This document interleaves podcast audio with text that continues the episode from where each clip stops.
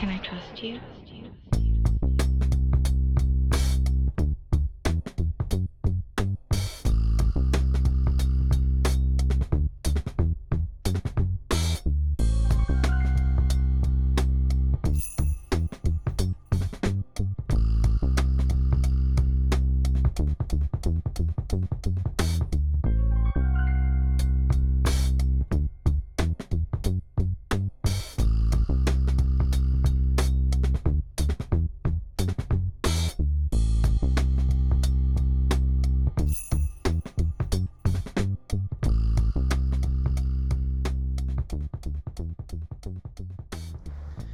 レコードから音を取ってトラックを作るということができるようになりました。コーディです。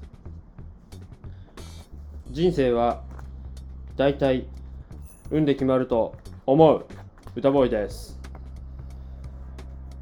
どっちどっち先行く？コーディーから。えーこの前あの下北に行きました。うん今下北でですねカレーフェスなるものをやってましておーはいはいはすんなんか 100, 100い種類以上のカレーが今いへえ下北の各お店で飲食店で売られていて、うん。それぞれこだわりにこだわったうん。カレーが食べれるんですけどおー。そうせっかく下北にねこの前行ったんで久々にレコード買おうかなうん。であそういえばみたいな。うんレコードのサンプリングってできるけどうん。今までなぜかやってなかったなと。うん。で調べてみたらあれ？みたいな。コード1本買えばすぐできるじゃん。はいはい。思って。いやこれせっかく買うなら久しぶりにレコード買うならやるしかねえ。とうん。山田に書き込み。うん。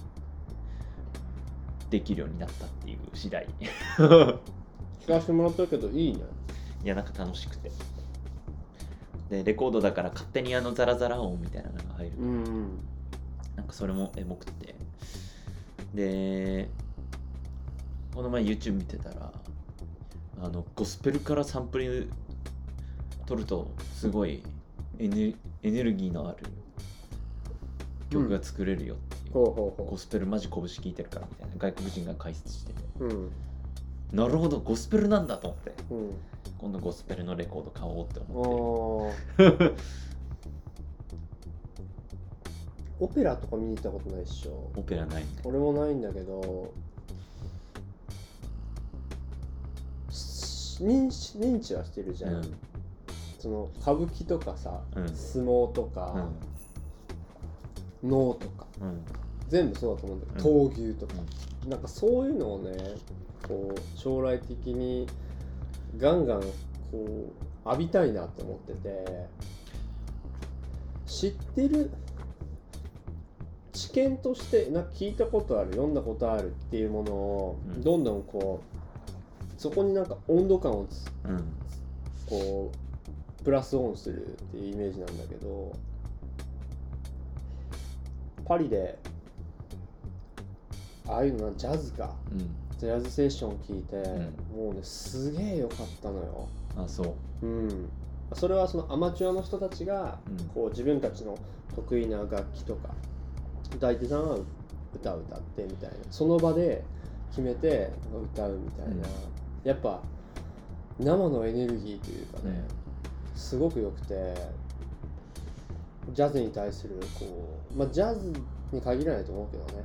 だからジャズを聴いてそれをこう想像力をこう膨らませて応用したら多分いろんなことがやっぱり生と違うんだろうなっていう、うん。相撲とかでもさ砂かぶり席でうん。横綱とかがぶつかるのってすんごいらしいよね、うん。バチーンみたいなもうビリーンみたいな。本当にワンピースの世界というか。まあでもプロレスとかハマるのもそれって言ってあープロレスってハマる人ハマるよね。た、うん、らしい。だから見たらわかるって世界ってあるんだよねきっと。ちお客さんにあの夫婦でプロレスが好きうな人がいて、プロレスきっかけで結婚しました。おえ人いて。なんかそういう人が。で男はまあ分かるにしても女性でと思ったらうん。なんか見ると生で見るとやっぱ感動する。あープロレス？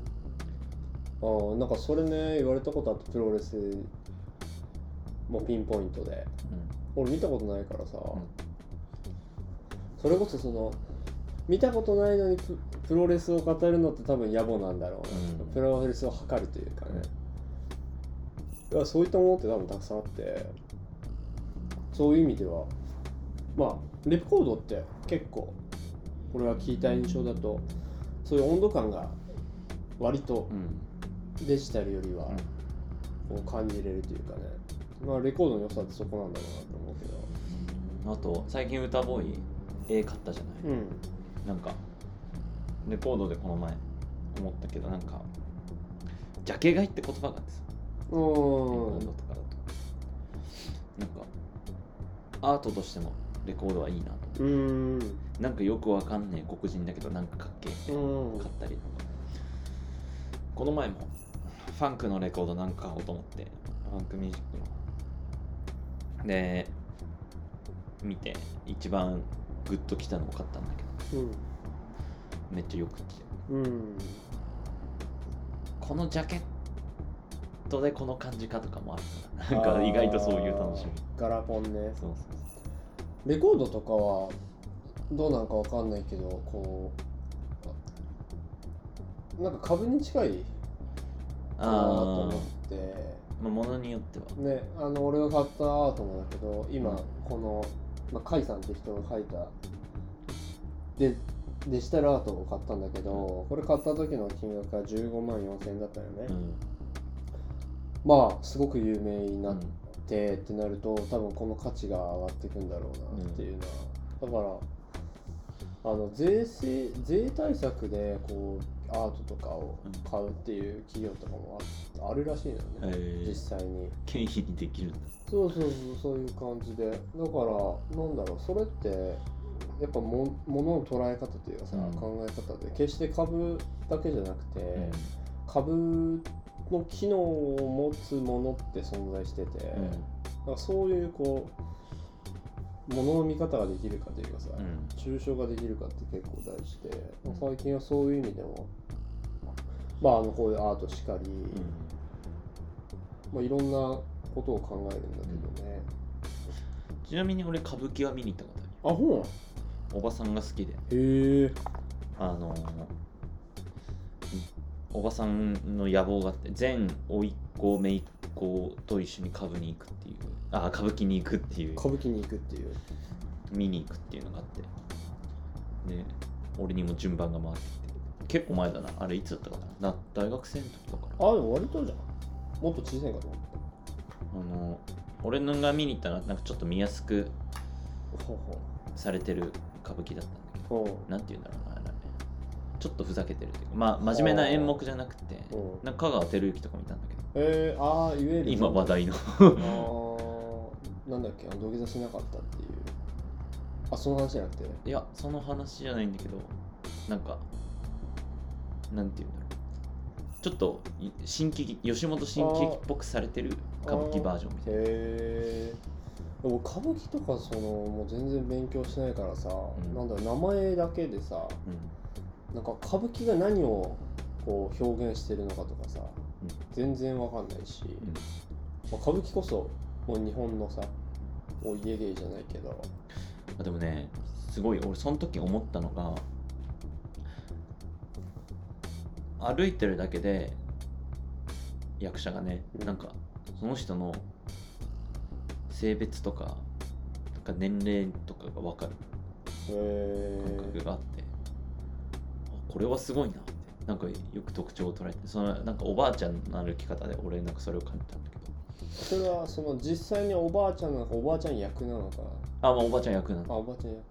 あでもうん。演じてるのは多分30とかの男の人。ああだからその演じ演者のクオリティってことだよね。そうそうそう。てかそうか歌舞伎は基本的に男の人しか出ないから。男の世界やね、へえ面白いね。そうそれが面白くて。あのなんかやっぱねそうよく言ってる人に聞いたんだけどやっぱねあの、まあ、それこそさ世襲じゃん？うんうん。團十郎とか、名前も継いで。うん。やっぱそういうあのーもう代々伝わる家の何代目とかって、やっぱすごいらしいよね。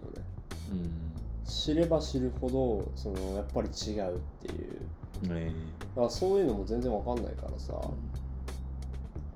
あの一つのパフォーマンスって言っていいかおかしいけど寄り目にするじゃん。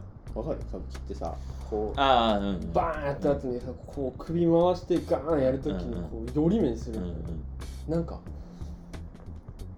ロジックじゃないじゃん、うん。それって多分、うんうんでもなんかここれをこう一つのなんかカルチャーにする不思議というか、うんうんこう俯瞰するとね、うんこの寄り目が一体何のどういう意味があるんだみたいな。思ってなんか全然知らないからこそこう外国人目線じゃないけど、うん。そういうことは思うよね。確かに。なんかその辺もねちょっと見に行ってみたいな。そうそうちょっと。改めてなんか見たい。前大学生の時は全然興味なかった。うん。なんで行くんやこれ。往々にしてあるよね。あの映画とかもそうだけどようわからん時に見て見返したらなんかすごいなっていうのはあるっていう話ですね。あれで歌ボーイなんだあああの運で決まるってはい。今まあこれ完全に単純にオープニングトークとしての内容なんだけど今読んでる本でワタボーイが紹介してくれたナシム・ニコラス・タレブっていう人が書いた「ブラック・スワン」っていうのがあって、うん。まあ、この人、まあ、投資家、まあ、トレーダーだね。えであり、えー確率論とかそういったものを、うん。まあ、専攻というか得意にしてる人。ー、えー、何年の本ですか？えっと2012だったかな。だったと思うんだけどまあ結構、まあ、が海外の人が書いたっぽいなんだろうね。こう会話口調の話なんあのうん。なんだけど2009年だな。2009まあ、あの書いてあるのそのブラックスワンってあれこれポッドキャストで話してないよねブラックスワン。話してない。あブラックスワンってもう単純に、まあ、映画もあるけど映画とは関係なくて。年そうなんだ。そうそうブラックスワンっていうのがあって、うん。まあ黒い白鳥よね。うん。ブラックスワンって。うん。黒い白鳥っていると思う確かに。矛盾している。ブラックスワンブラックライス白鳥っていると思う。いないと思います。どうしてですか？黒い白鳥は多分白鳥と認知しないか。らあーそもそも白鳥の部類じゃないっていうこと？そうそうそう。あーなるほどね。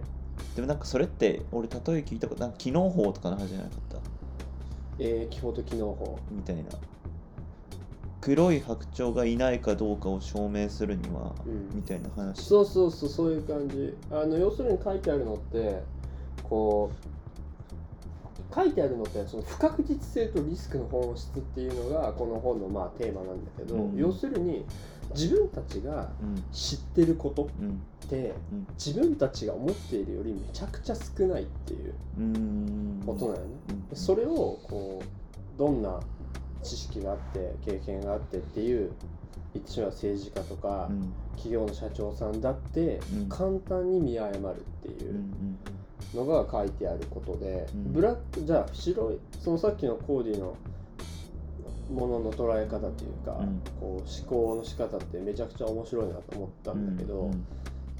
あの黒い白鳥がいるかいないかってうん。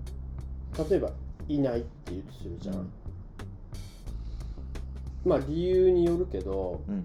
黒い白鳥がいないっていうことを証明するのって結構大変だよね。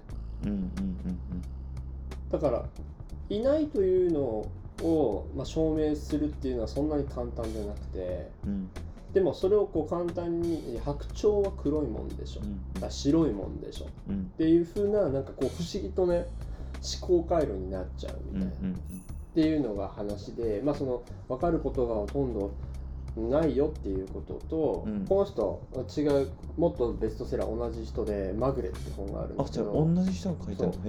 これ世界でまあ大ベストセラーだったらしいんだけど30カ国に訳されて。もうそのまんまで過去に書いてあるけど投資家はなぜ運と実力を勘違いするのかっていう。読んでないけどあの題目というか帯ダイジェスト見るとまあもうそのまんまでさ、うん。投資なんてまぐれだと。へえ分かってることは少ないっていう、うんうん。まあ、無知の知的なことをうん。書いてあるんだよね。うん。だから、まあ、何が言いたいかっていうと、うん。結構おーまあコーディにさっきあの今朝今朝っていうかうん。今日話した内容命題の話したじゃない、うん。あこれあのおさらいというかみんなに対して言うと命題っていうね数学の問題うんあると思うんだけどうん。お、まあ、2つの文章を今から言います。うん。1つ目はテロリストはほとんどみんなイスラム教徒だ。これ例だよ。1つね。うん。っていう命題がある。2つ目ひっくり返してイスラム教徒はほとんどみんなテロリストだ。うん。果たしてこの2つ目はうん。真真偽よね。うん。真か偽かっていううん。内容なんだけどうん。まあこれ答えは偽なんだけどね。うん。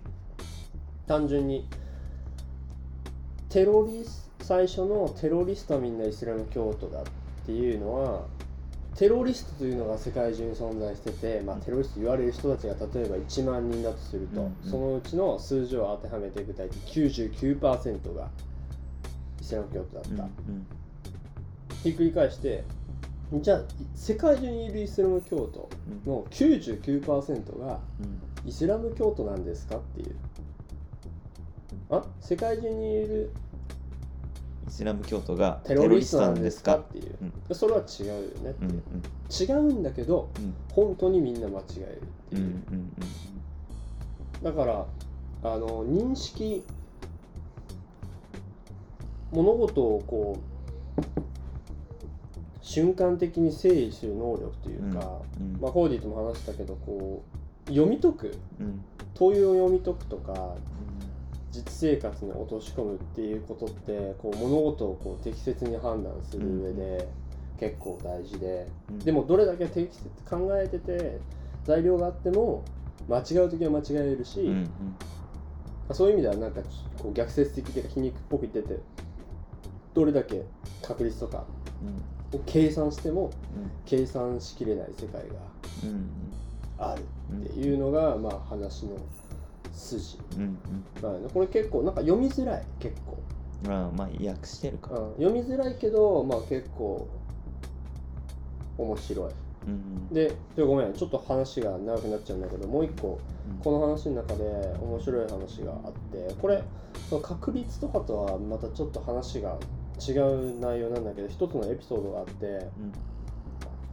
まあ、身体知性的なことでね、うん。話、えー自分たちのさっき言った判断とかうん。考えることっていうのは、うん。まあ詰まるところ結局こう自分たち自分の心身身体的な状態とかによってかなり左右されるっていう話がうん。あったよね。うん。で一つの実例が挙げられててアメリカである患者がうん。お医者さんに対して訴訟を起こしたんよ。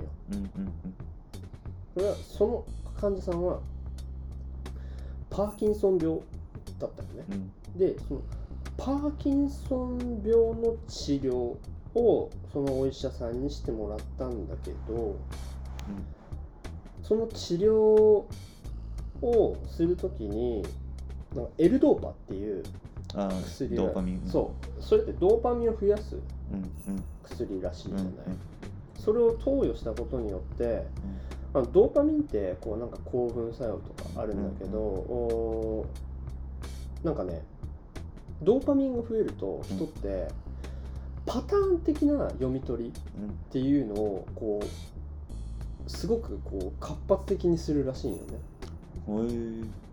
だからその人患者の人はうん。そのド L ドーパをうん。パーキンソン病の治療のためにやっとしたことによってうん。ギャンブルにはまってしまうのよどういうことかって言ったらギャンブルするじゃん。うんでそのパターンをなんかいつもよりもなんか簡単に読めると錯覚するの。してしまってうんいけると思って、うん。なんかすごいこうギャンブルに金使っちゃってへえ2000万ドル吸っちゃった。のおおなかなかやだからそれをこうお医者さんに対して訴訟したっていううんうん話なんだけど、あのなんか俺は結構なんだろう面白いっていうか興味深いなってうんうん。うん思ってて、結局その訴訟がどうなったかっていうのは書いてないけど、うん。やっぱりこうさっき最初言ったみたいに人の判断とかさ、うん。っていうのは結局そのドーパミンとかうん。体の状態によって結構左右されるところがあるってう。んいうう、ん。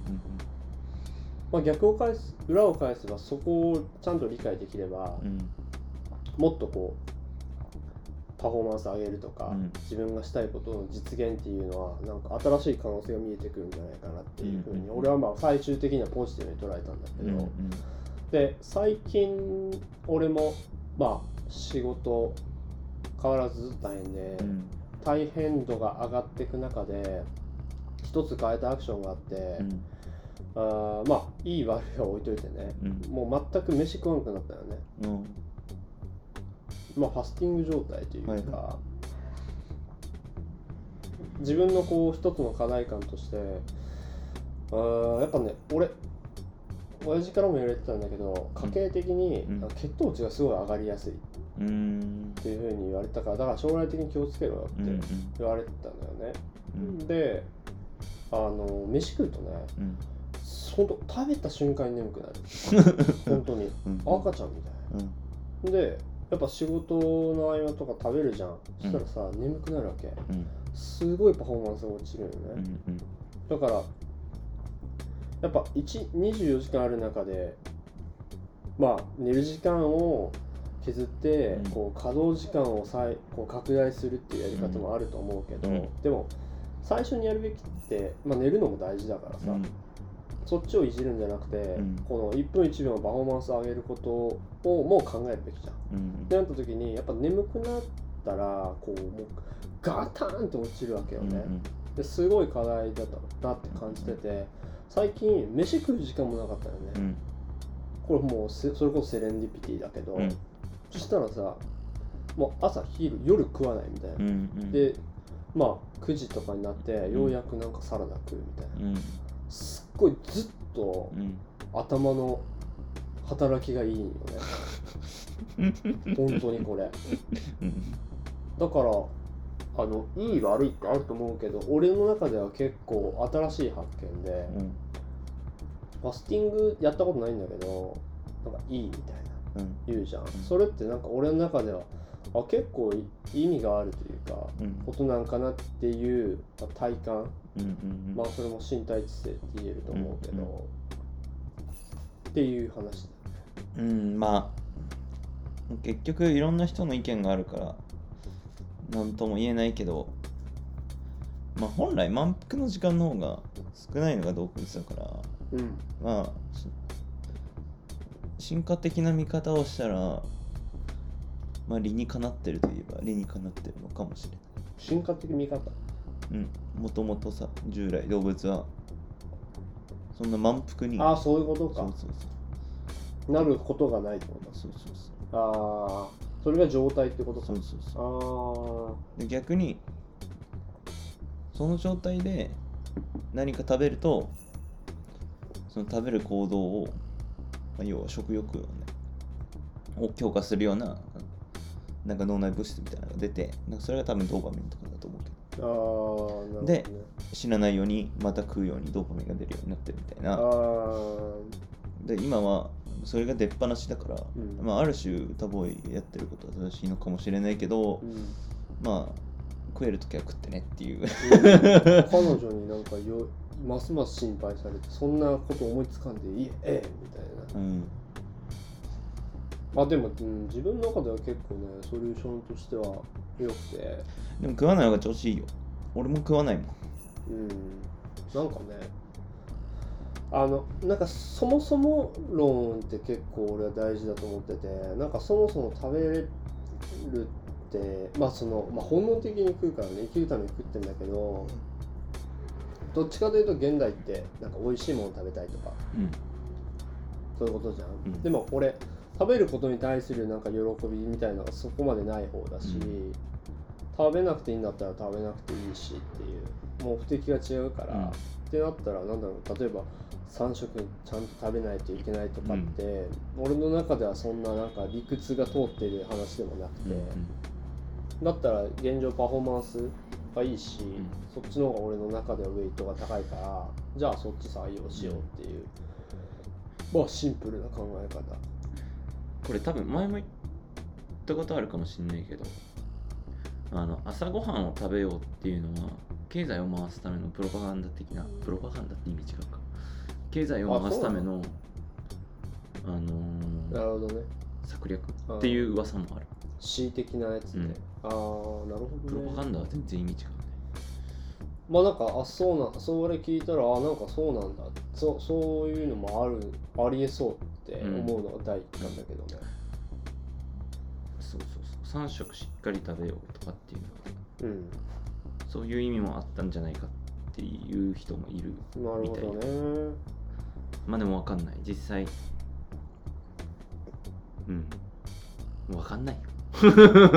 その辺は。よく言われてたあの3食食わないと朝食わないと力出ないぞとか、うんでもなんかうん俺は全然そんなことはないね、うん。食わない方が力が出るというか、っていうのがあの本を読んでのオープニングトークですね。まあうん。玄米玄米と味噌ぐらい食えば。ああなんかでそうだから彼女が最近玄米を握ってくれててさ玄米はいいらしいよって。なんか彼女の言ってることがそのあ俺本当か。うん。知見がないという意味でわかんないんだけどなんか玄米はあの炭水化物に分類されないって。あーいやまあ食物繊維が多いっていうのはもちろんそう。玄米は炭水化物ではあるんだがえっと炭水化物の中でもその GI 値っていう概念があってそれは何かっていうとあの血糖値の上がりやすさああはいはいはい。を表すのがあって米とかはめっちゃ高い。パスタとかも高い。でそばとかうん。あの玄米とかは GI 値が低い。なだらかに血糖値さつまいもとかもか。だ結局だから半分合ってる。繊維質が多いとその GI 値が低く収まりがちな。あのー。血糖値が上がりにくいやつらっていう。そうあそう。ー。糖度少なめってこと？いやめちゃくちゃ。少そうないわけではないあー。なるほどね。同じ炭水化物量だったとしても血糖値の上がりにくさが違うああなるほどなるほど。なんかそういうの知ってるとやっぱ知らないって違うと思うよね。欲しいものもかじっとけあそうだからなんだろう。こう単純に結構その口にこの口に入れてる行為で満足してるみたいなところがあるから、なんだろう健康まあそこまで健康を気にしてるうん。わけじゃないけど、うん。なんかよりこう継続したパフォーマいいパフォーマンスが出せて体にもいいっていうアイテム食べ物があるんだったらそれをなんかずっとかじっとくみたいなのでも まあいいのかなっていうふうに思ってるけど全然食べることに対しての目的というかあれがはっきりしてるから。ね、まあ、そうやってなんだろうこう最適化をね毎日していってるわけなんだけど、まあ、あとは睡眠だね。俺においては、うん。最近俺めっちゃ寝てるあ俺も結構寝てるけど、えでも俺の方が絶対 マジで俺平気で10時間とか寝てる。うん、ああ寝るね。この前この前11時11時前ぐらいに寝て9時ぐらいに起きた。マジなんかさこう結構な名著世界的な名著で「Why We Sleep」っていうケケンブリッジ大学かな？結構有名な大学が出してる研究発成果、発表があってそれまあ英語版しかないんだけど途中まで読んでてやっぱりなんだろうねこう当たり前だと思ってることとか、これはこういうもんだっていうものをにクエスチョンつけていくとなんかやっぱりち新しい発見があったりさ、するもんじゃん、だからそういうのをこう結構意識的にしてなんかそもそもどうしたかったんだっけとか、うん。そういうのを疑問をつけてこうどんどんどんどん自分流にアレンジしていくっていうのが多分いろんなところでは大事なんだろうなっていうのは思ってて皆さんあの眠るということについてまあ俺の目的ってほんとシンプルで短い時間でうん最大限か休め休まる、うん。これが全てだから、うこれに対して妙案がある方はぜひとも私にご教示いただきたくよろしくお願いします。あのオープニングトークで30分いくっていう。もう30分いった？マジか。つまんねみんな。ということでタイトルコールいきたいと思います。よろしく。えー我々のチャンネルはですね人や物にスポットライトを当ててリスナーと共に新たな出会いを作り感動を生むというテーマでやっております、えー、Discord というチャットアプリを通じて、えーオンライン上のコミュニティも運営しております、えー過去のゲストや私たちと交流してみたいという方はぜひご連絡くださいよろしくお願いします。はいお待ちしておりますということでうん。本日は何を話そうかというところなんですございますが歌ボーイが今どっかに行ってしまったちょっと待って。あらなくなっちゃった。まあいいや。あ、はいはいはい。えっと、今日はですね、まあ、単純、単純なというか、最近の公共フィールドワーク、昨日なんだけど、まあ、ある場所に行きまして、彼女が連れてってくれてね、うんそこのどういう場所だったかっていう話をしたいと思います、うん。品川に、えー滝詰めっていうお店がございまして、ぜひ皆さんあホームページ見てほしいんだけど日本の茶室うん。ほんと4畳半うん。のを、まあ、体現してるお店なんよね。うん。もともとそこの本当茶室だから予約制で4人座れる4畳半。に、でもその時昨日俺が行った時は自分と彼女だけだったんだけど、え。だからワンツーマンでの、まあ、お茶入れてもらった、うん。まあ、お茶屋さんですね、うん。日本茶を飲めるうん。お店で写真をね今からコーダに見せるコーディに見せるけどまあさっきも言ってたこんな感じで本当にすごいよ。あの畳に障子にえっとのれんじゃなくてなんていうっけ掛け軸。千利休の世界。そうそうそうそう。そこに、まあ、座布団的なものがあって、うん。お茶を入れてくれるってうんいうところなんだけど、まあ俺がそういうのにこう思考趣味思考があるっていうのを組んでくれて彼女が探してくれたんだけど、もうねいわゆるこう穴場系でうん。うん着くのが大変。えどこかわかんないみたいな、ーえー。本当に品川の住宅街の中にうん。うんポツンとあるっていうか、えー。看板とかない。あコーヒー豆屋的な。あそうそうそうそうそう本当に。こうなんだろう。ただの普通の道出て左見見てね、うん。で左見てもわかんねえみたいな、うん。でも左見てまっすぐ行って視界に入らない右側行ったらあるみたいえなでのれんかけてあってみーうんたいな、滝詰めっていうとこなんだけど、あのすお茶を入れてくれたのがあのもう絶対に仏教徒の方じゃんっていう坊主のねうんえ。今朝来た方だったんだけど、うん。その人がまあ滝詰めさんであり、あのこのその茶室を作った人だよね。ーえ。その人が2時間さこうお茶を入れてくれたりっていうのをしてくれたんだけど、あのまあ普通にお茶を入れてくれる中で話を何の気ない話をしてたんだけど身の上話みたいになって、うん。うん。まあ、自分が留学してたこととか、アフリカ行って行ったこととかうね、ん。んで話をしてたらなんかねこうすごいシンパシーっていうかう、ん。仏教徒の方だと思ってたけど、ん。なんか話がやたらうん。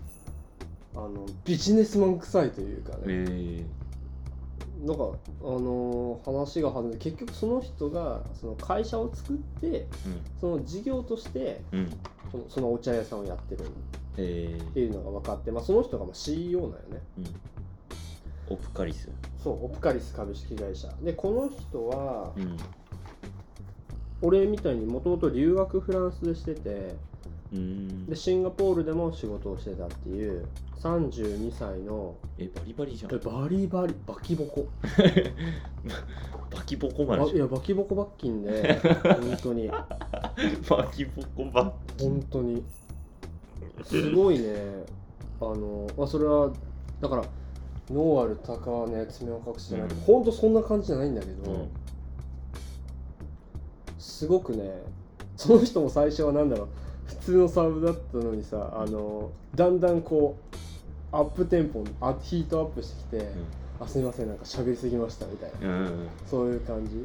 で話してたのはやっぱりまあ俺そのサーブいろんなサーブとかいいものを提供してもらったら、そのなんでそれやり始めたとか、どういう思いで始めたんですかとか、そういうこうバックグラウンドとか、あと未来どう考えてるんですか、みたいな話をすごいしたくなるわけよね。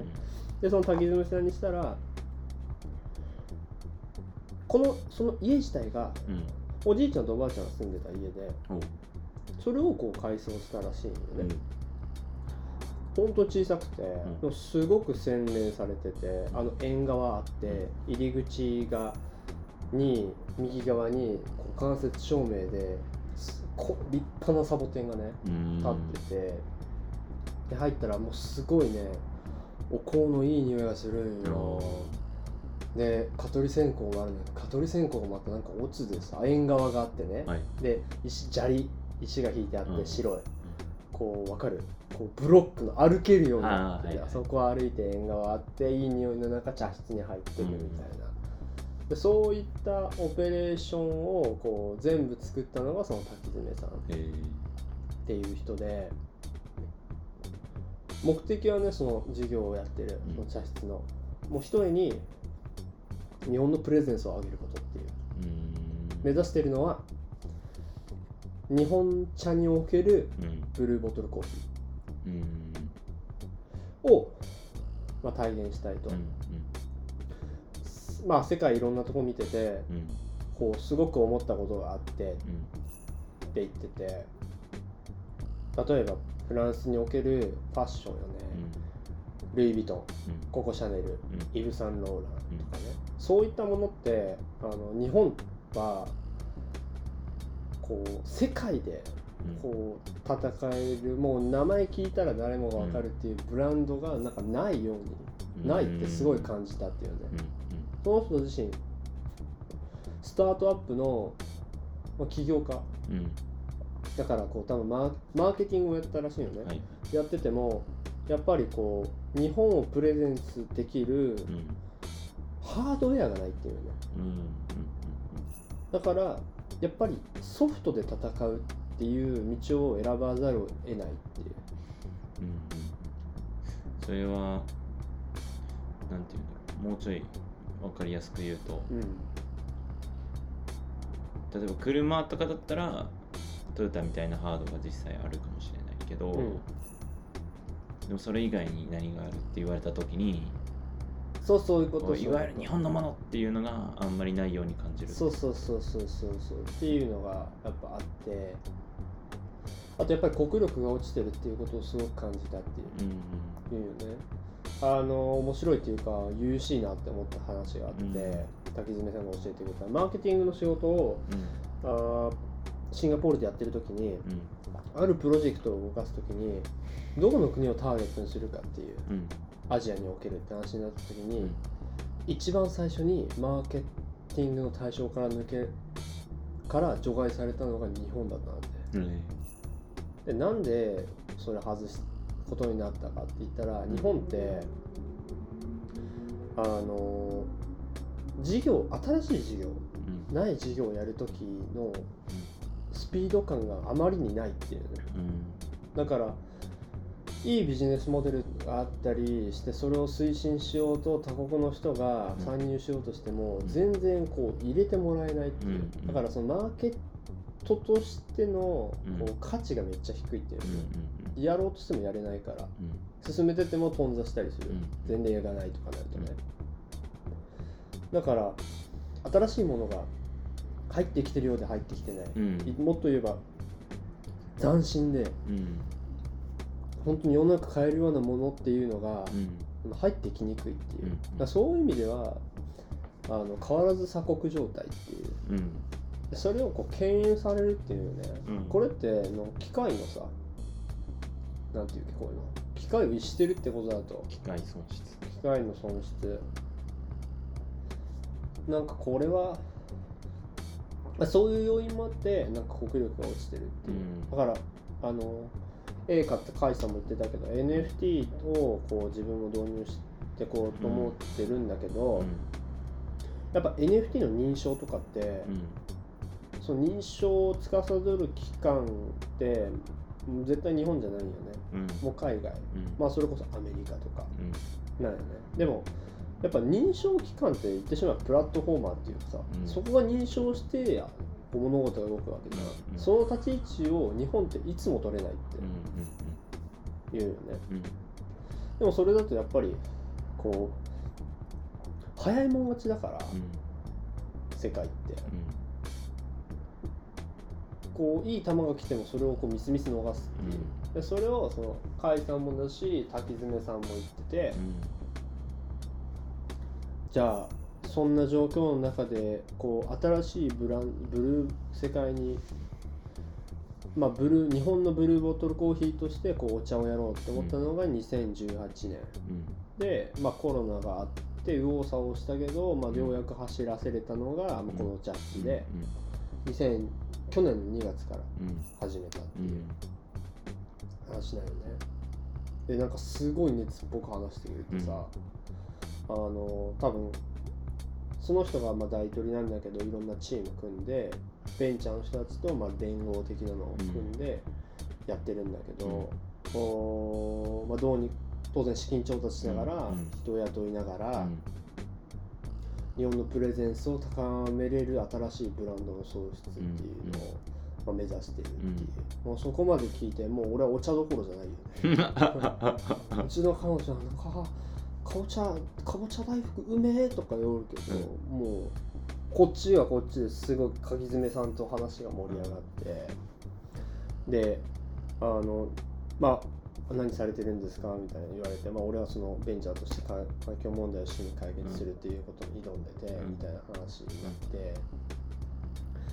やっぱり、まあ、32歳年上だけど、ん。こう自分がやろうとしてることをそうやってかローンチしてさ、うん。実際走らせてるわけじゃん、うん。なんかすごい刺激受けて、うん。ぜひねあのコーディにも行ってほしいんだけど、行きたい。鍵爪お茶まあサーブとしては3時から5時っていう2時間の枠でまあお茶を3品それに、まあ、合う茶菓子を出してくれるんだけど、説明がめちゃくちゃ細かくて、ええ。その茶器とかお盆とか全部がその人が説明してくれるわけ、ええ。これは何県のうん何々っていう陶芸家が作ってくれたものでこういうイズムがあって、うんそれをこういう風に体現してるんです、うん。例えばお盆とかお盆があるじゃん。うん欠けてんのね。うん。でこれそのお盆はあえて欠けてて、うん。えっとね和歌山県の夫婦がやってたんだやってるんだったかな。その夫婦はこうあの不完全の体現っていうのをうんコンセプトにしてて、うん。こういろんなもの人間も、うん。その世界も不完全、うん。不完全なものをこう受け入れるっていうのがそうコンセプトになってて、はい。だからこのお盆はかけてる。うん。最高？最高？と思って。うちの彼女うーんって。最高？すっごいいいそれ完全すっごいいい。言いながらねあのだからその普通は多分話さないんだと思うけど俺がそういうこうビジネス的な話とかもするからうん。向こうもそっちのトーンで合わせてくれて、あのそのオペレーション自体その滝詰さんしかやってないの。うん。で人を雇おうとしてるんだけどやっぱこだわってるし、ん。もうマニュアルっていうのをある程度作ってるらしい、うん。オペレーションのためそれがあの延べ16ページなの。うん。すごい大変なわけ。でそれぞれのその作家さんさっき言ったうん。障子も最初の入り口のうん。看板とかも漆でとかね、うん全部決まってるからそれをこう教育していくのがうん。めちゃくちゃ大変で、うん。今のリクルートも三次最低3次審査までやって、うん。採用っていう形になってるから、はいどうしてもそので片やマーケティングして資金調達してっていうのだから、あので今は現状一人でやってるわけ、だからあの追いついてないって。お茶菓子も大量生産じゃないから、うん。自分たちであデザインアイデア出しから始めて実際に作ってなって、へやっぱり物って大量生産することでコストが下がるから、ーうん。いやすごいビジネス的に考えてね、うん。利回りが大変だですよねみたいな話で、いやそうなんですよみたいな。なんかなんだろうねコスト費用対効果が悪いん。ビジネスモデル作ってやってるのは、うん。こう重々理解してるみたい理解してるけどやっぱり伝えたいこととかっていうのはそっちにあるから、それをどうにかちゃんと、まあ、経済的にも回せるようにできる形に持っていくのがうん。やっぱり今すごいこう考えてることみたいな、うん。だからどうしてもビジョンとこう現実的な経済面のこう落としどころうん。っていうのをやっぱベンチャーってすごく考えるだと思うんだけど滝爪さんもそれを考えててだからあの彼女といや四季折々ね事あるごとに行ってなんか応援しようっていう 話になって応援という意味でもねあのぜひコーディも行ってみて。行きたい本当に面白いしあすっごいパッキーだってわかるから。いやすごい。なんかなんだろうな。そこだけそこまでバキバキな人がうーん理想だけじゃなくてそういうふうに本気でなんかうんなんていうのまあ遊びっていうとちょっとしてるかもしれないけどうん本気でやりに行ってるっていうのがそうそうそうそう。すごいいいよね。あの滝爪さん自身もやりたいことありすぎてあの手も頭も、まあ、か体も心も全然こう追いついてないっていう。なんかそれってすごいいいなって思うよね、うん。なんかやりたいこと全くないとかじゃなくてもうやりたいことありすぎて、もうなんかどうしようみたいなのって なんかそういう人がいるっていいなって思うし、うん。そういう人をなんか応援できる立場に回りたいっうんてうん。すごい思うよね、うん。だからすごい刺激受けて、うん。なんか俺ほんとお茶をさ彼女としてはその俺が好きそうな場所がうん。だと思って選んでくれたところで、なんか本当に思わぬ収穫じゃないけどね、うん。発見があってうん。なんかほんめちゃくちゃ面白かったすごい。からツボを抑えてきてそうそう。だからぜひともねあのコーディも行ってはい。体感してほしいんだよん。本当に良かったから。へえで今日はさっきあの玄米茶と緑茶なんだけど美味しかったでしょ？うん。美味しかったね。これももう自分たちでうん。全部見に行って、うんこう発注してみたいな。でデザインも凝ってて。でコスト相当大変だと思うよ。うん。ティーバックスもそんな感じ。うん。ティーバックスはあのあ代官山にあるうん。あの激あのアングラな ここ入るんすかって思うであろう お店なんだけどそこもまあお茶屋さんをやってるんだけどねなんだろうね。こうかなりこう考えさせられるものがあったけどブランド作りってやっぱ結構ブランディングっていうね。かなり重要。だよね。うん。っていう話ですね。俺前コーヒー豆屋の新店も行ったけどさコーヒー豆屋かけ、うん。あそこも5000円ぐらいで。うコーヒーコースみたいな。歌声まだ行ってないの？ん。豆屋？あいや豆屋は行ったけどあそこは行ってない。あ新しい方？うん。あ行ってない。行ってないでしょうん。新しいあそこもねすごい。よあんま。うん。一人一人ついてくれて全部説明してくれるあそうなん？そうそうそう。まあマニュアル作るだからそういうブランド作る上で結局マニュアルって必要になるじゃん、うんコンセプトを。うんちゃんとこう理解した人がサーブをするっていう、うん。ブランドにおいては大事だと思うんだけどやっぱそこに時間取られるよね。うん。だから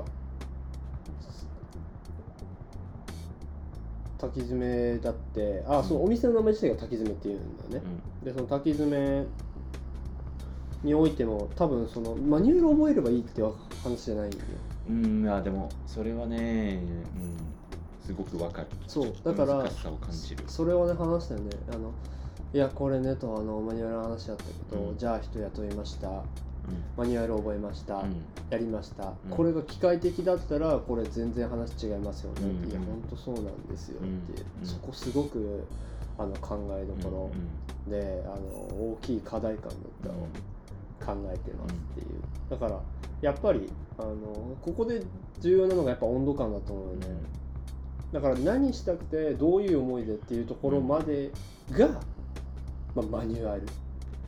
マニュアルって言葉が正しいかっていうのはあるけどてかそこ順番的にそっちの温度感を形にしたのがマニュアルだからさ、こっちの温度感の方を忘れるとなんかもうやりたいことっていうか、うん。そもそも論がこう瓦解するわけよね、うん。だからこれってあのビジョンとかが明確な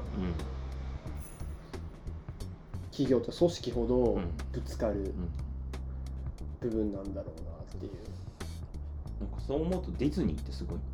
あすごいよ本当に。本当にすごい。ウォルト・ディズニーね。ディズニーのすごいところはさすごいところっていうかなんなんだろうディズニーがうまくいくのはやっぱ当たり前だけどみんなめっちゃディズニー好きだよ。キャストの人うん。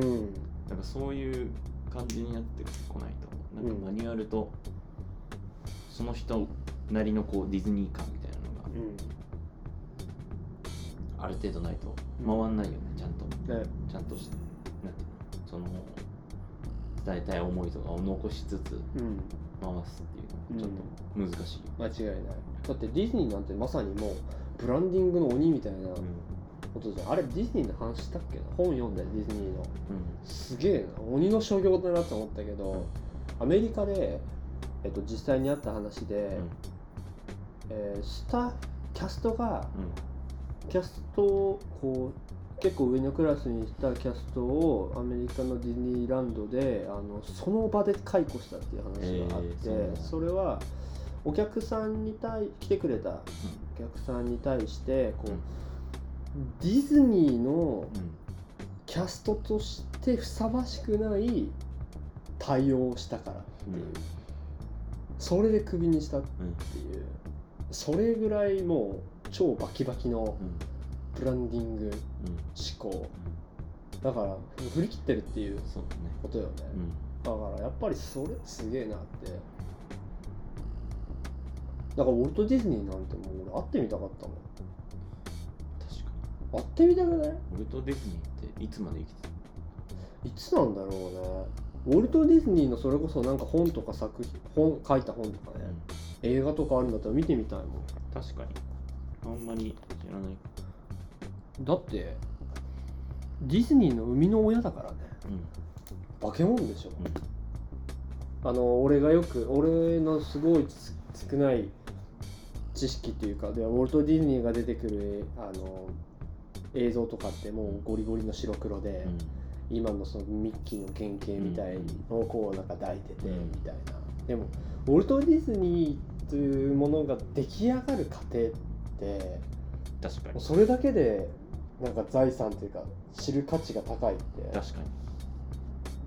それそのまま知財みたいな感じだよね。あんまり考えてなかったけど。なんかそういうのを見てみる。の面白いかあ面白いと思う。だからウォルトほんディズニーウォルト・ディズニーがどこから始めたのかとか、うん。そもそもなんでそれ作ろうとしたのかとかって、うん。多分何かしらの理由があるはずじゃん、うん。そういうのを紐解くのってなんかこうすごい勉強になるんじゃないかうんなというふうには思っているんです私は。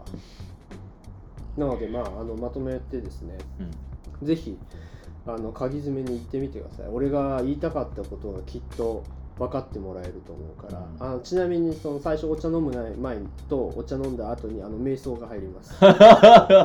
やってくださいと、そうそうそうそう。しっかり瞑想やりますんで、お茶とかコーヒーとかってなんだろうまあこれはよく言うことかもしれないけどこう入れる過程を楽しむみたいなうん。ところが大いにあると思っててうん。あの瞬間は結構気持ちがいいよね。うん。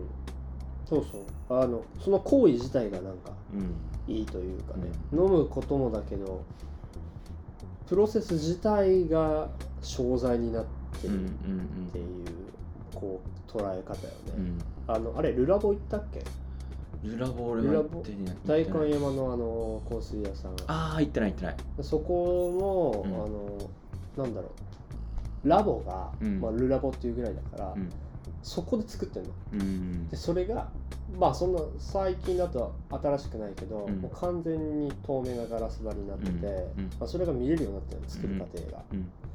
で白衣着て、うんこう調合したりするわけよね、うん。で実際に物を買ったらなんかその場でこうちょっと調合してアレンジしてくれてみたいな、うん。でその買った香水自体に自分の名前を入れるうん印字できたりするわけよね、うん。なんかそれ全てがでオリジナルにするってことうんよね、それ全てが、まあ、商品うん。っていうことよね、うん。だからどこからどこまでを商品っていうかねうん。サービスするものとして捉えるかっていうのは、やっぱり結構幅が広いというかうんね、それこそディズニーなんてね。うん。その全てをこうブランドにうん。昇華させたのがさ、うん。ディズニーランドっていうことじゃん、それってすごい面白いなって思うけどね、うん。というのがまあ俺あの鍵爪ぜひ応援しようっていううん。のが今回の話の一番の筋なんだいやーいいですね。そのなんかこだわりのお店に行っていろいろ学びたいですよね。そうそうそうそう。本当にねいいから。行ってみて。こういう家作りたいなってめちゃくちゃ思った俺は。あ本当。照明もそのムードもうん。漂ってるその香りとかもね、うん。すごい丸ごとパッケージだったから。う、ん。ぜひ皆さん品川にありますので。品川にあるんだよね。それがなんか不思議な。そうそうそう。こういうあの粋なものをみんなで応援していきましょう。うん。以上です。大体1時間でございます。よかったわ。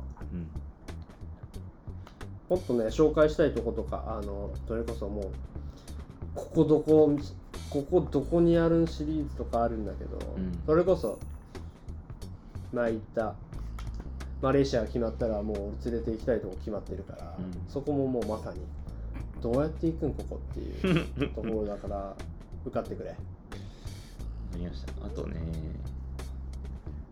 あと9日ぐらい。そうだ9日ぐらい。うんあと8回8回寝たら。まあピンポイントにだって来るって決まってんでしょ25にうん。でちょっとおもろいのが受かるたかどうかがウェブでその日に分かってその次の日に認知先が分かる。あその時わかんねえんだ。へそうタイムラグがある。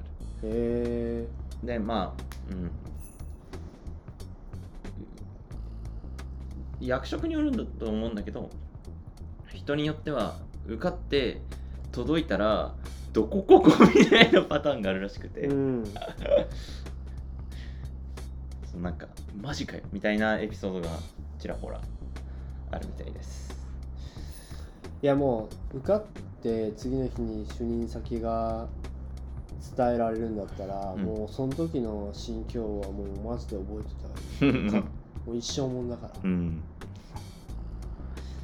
マレーシアじゃなくても美味しいってうん。俺は思うんだそうね。あの皆さんコーディが無事合格通知もらえるように祈っといてください。人生が変わりますからこれで。ね本当だよね。正真正銘。大げさじゃなくて。うん。